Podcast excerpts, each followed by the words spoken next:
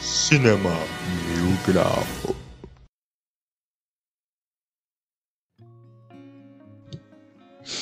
Tava assistindo um filme um dia desse, né? Perfect Blue.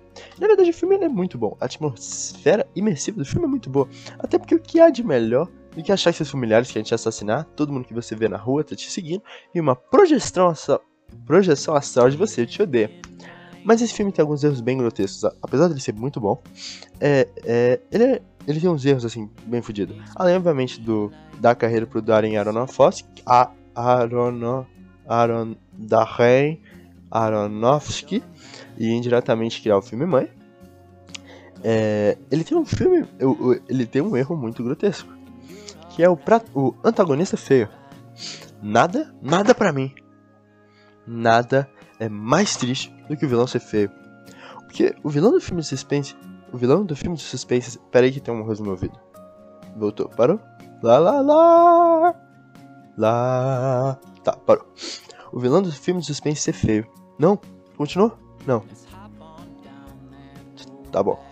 O vilão do filme de suspense ser feio, pra mim é desrespeito. Pra mim é desrespeito. Não dá, não dá. Esse vilão, sem rolo, sem rolo, ele parece o cruzamento da Anna Taylor-Joy do Gambito da, da, Gambito da Rainha, tá ligado? Com o Corcunda de Notre Dame, só que ele foi pro bot porque ele tinha feito uma rinoplastia no estúdio de tatuagem no México. Por drive-thru. E, e, sem rolo, não dá, não dá, velho, não dá o personagem defendeu a protagonista, sabe? Ele foi lá e ajudou ela. E você sabe que ele é vilão. Não dá, não dá. Porque, tipo, tem aquele filme do Christian Bale, tá ligado? É. Psicopata americano. Que ele é tipo um assassinão, um psicopataço. E aí o filme ele deixa a, a discussão no final, né?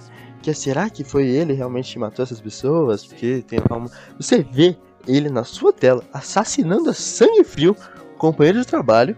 E as pessoas duvidam. Hum, será que foi ele mesmo? inacreditável. Mano, não dá, não dá, não, não. Mas aí o cara é feio e todo mundo já tem certeza. Todo mundo já tem certeza. Eu tenho que, tenho que trazer informação para pro povo brasileiro. Não é só porque a pessoa é feia que ela é um assassino, beleza?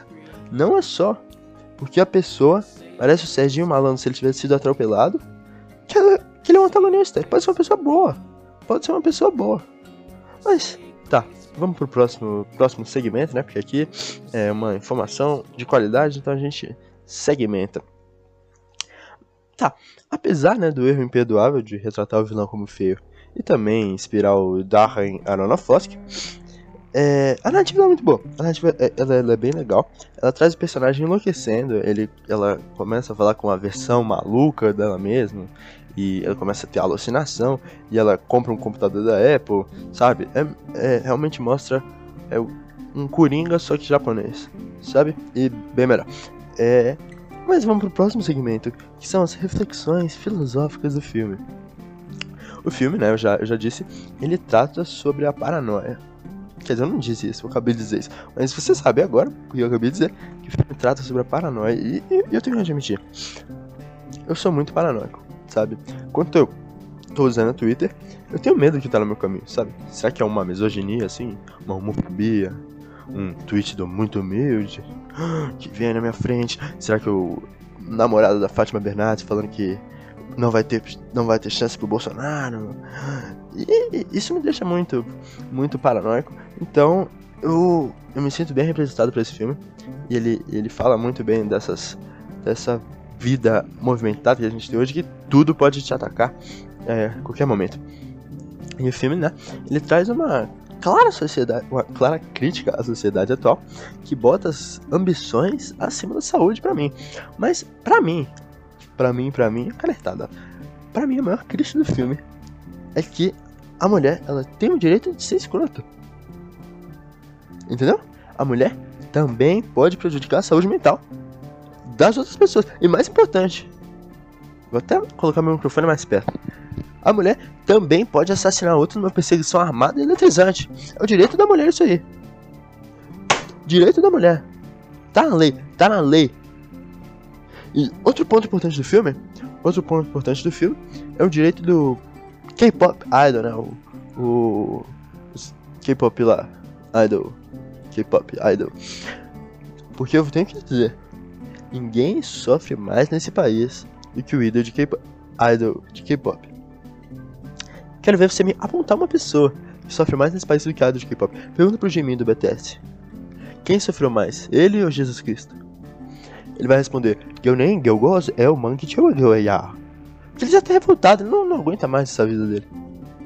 Ele não aguenta mais. Não aguenta mais. E além da pressão constante de não poder falar com a família e também, né, não comer por cinco dias seguidos para manter o corpo perfeito, o idol de K-pop, ele ele não tem os direitos básicos. Um dos direitos básicos do idol de K-pop tá sendo negado para ele, que é falar merda no Twitter. Ele não pode, ele não pode. Como pode um negócio desse? Como que o jovem, que ele tem 23 anos, 24 anos, 25 anos, como que vão deixar ele sem DRT em tweet sexual na hora do almoço do trabalhador? Como isso é permitido? Single, como isso é permitido? Não, pra mim, pra mim isso aí e, e um, um grande sequestro, um grande cativeiro, pra mim é a mesma coisa. Só que pior, só que pior. Eu preferia não poder me alimentar do que não poder ficar é, é, colocando pornô na timeline dos outros. Isso é um direito do ser humano. Não é mesmo?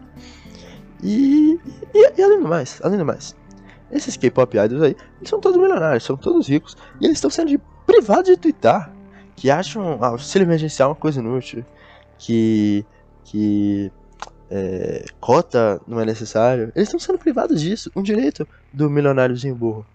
Quer dizer, idol de K-pop. É, eles não podem nem, não podem nem seguir o MCL, o MBL da Coreia não pode nem seguir o, o deixa eu pensar aqui, o Gangin Montrayon, que é o Gabriel Monteiro da, da Coreia? Cara, você acha que isso tá certo?